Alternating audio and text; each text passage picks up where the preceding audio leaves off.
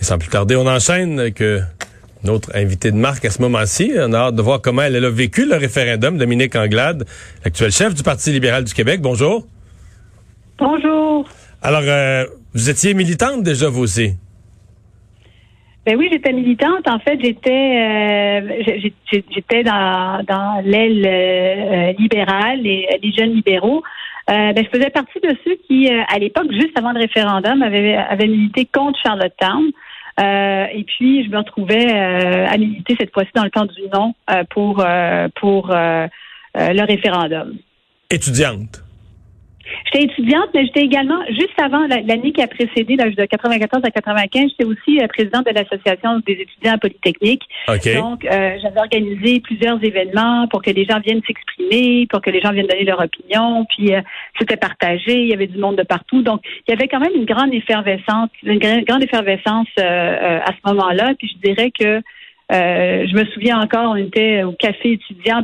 le, moment où, Lucien Bouchard, alors euh, huit mois avant, là, même Lucien Bouchard qui rentre à l'hôpital, comment tous les étudiants parlaient, comment on avait projeté les, les, nouvelles à ce moment-là dans le café étudiant. Donc, il y avait quand même une certaine effervescence mhm. euh, à l'école dans ces, dans ces débats-là. Vous me parlez d'effervescence. Le jour du, du vote, là, si on se reportait le même jour à cette heure-ci, vous avez voté où? Vous avez suivi le résultat électoral où? Étiez-vous émotive? inquiète, apeurée? Comment vous avez vécu la journée? Ben, euh, on sentait, on sentait la tension quand même. On se disait qu'est-ce qui va se passer? Puis il faut, il faut se rappeler à l'époque quand même, tu avais une campagne, une campagne du oui avec les, euh, le, oui et tout devient possible, etc. Donc il y avait, il y avait une remontée du oui, ça on le, on le sentait. Et euh, je l'ai vécu bien à la maison avec ma sœur, mes amis qui étaient venus écouter les résultats. Puis je me souviens encore, les premiers résultats sortent, puis c'est, oui qui l'emporte.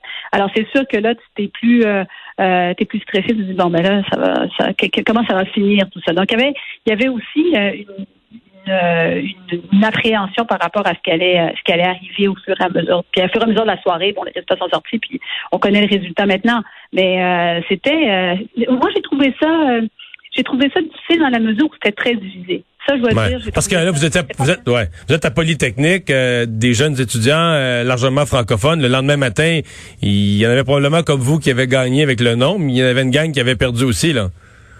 Oui, puis je peux, dire que tout le monde avait un peu, euh, et quelque part, tout le monde avait un peu la mille basse. C'était personne qui pensait, tu sais, ceux qui étaient dans le camp du non, on a gagné, mais tu sais, c'est pas, c'est pas une, ouais, un demi de 1 Ouais.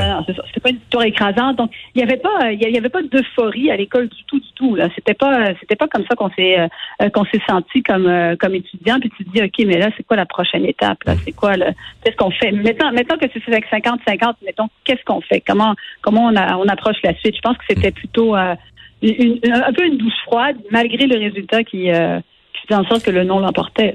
Le, parti que vous dirigez, bon, a toujours été euh, du côté du, du, Canada, toujours été fédéraliste, mais a, eu à répétition dans ses rangs. J'en ai connu personnellement, puis il y en a encore, il y en a encore des gens qui avaient voté oui là, à une époque. C'est des gens qui avaient voté oui au référendum de 80, mais qui s'étaient joints à M. Bourassa en 84, 85 pour l'élection de 85. Il y en a. ça, se vit comment? Il y a toujours des gens à l'intérieur du, du, parti. Quand vous reparlez maintenant des 25 ans du référendum, vous avez de vos députés présentement qui ont voté oui. Ben oui, on a euh, les, Christine Saint-Pierre, euh, même à l'époque Raymond, Raymond Bachand en 80 qui avait voté euh, qui, avait voté oui. Certainement. alors des gens dans, dans, dans, nos rangs présentants parmi les députés, il y en a qui ont voté oui en, en 1995, il y en a qui ont voté oui.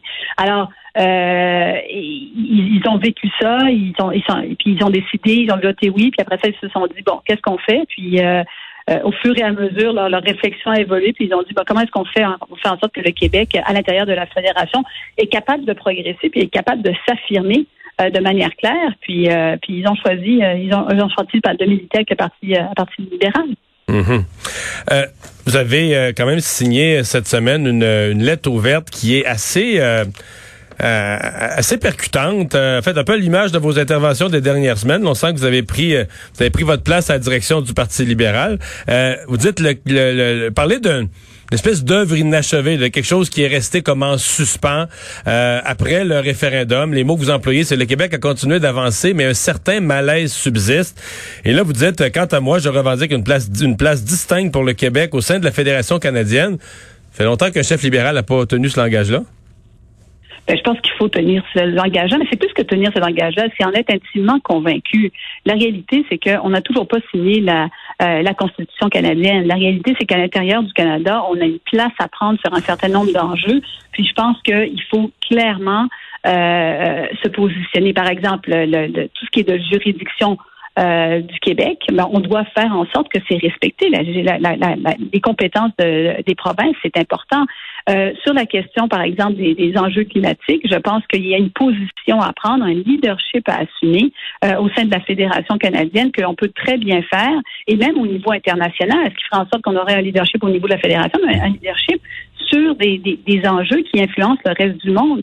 Donc moi, je, je milite beaucoup pour, pour un Québec qui prenne sa place euh, à l'intérieur du Canada.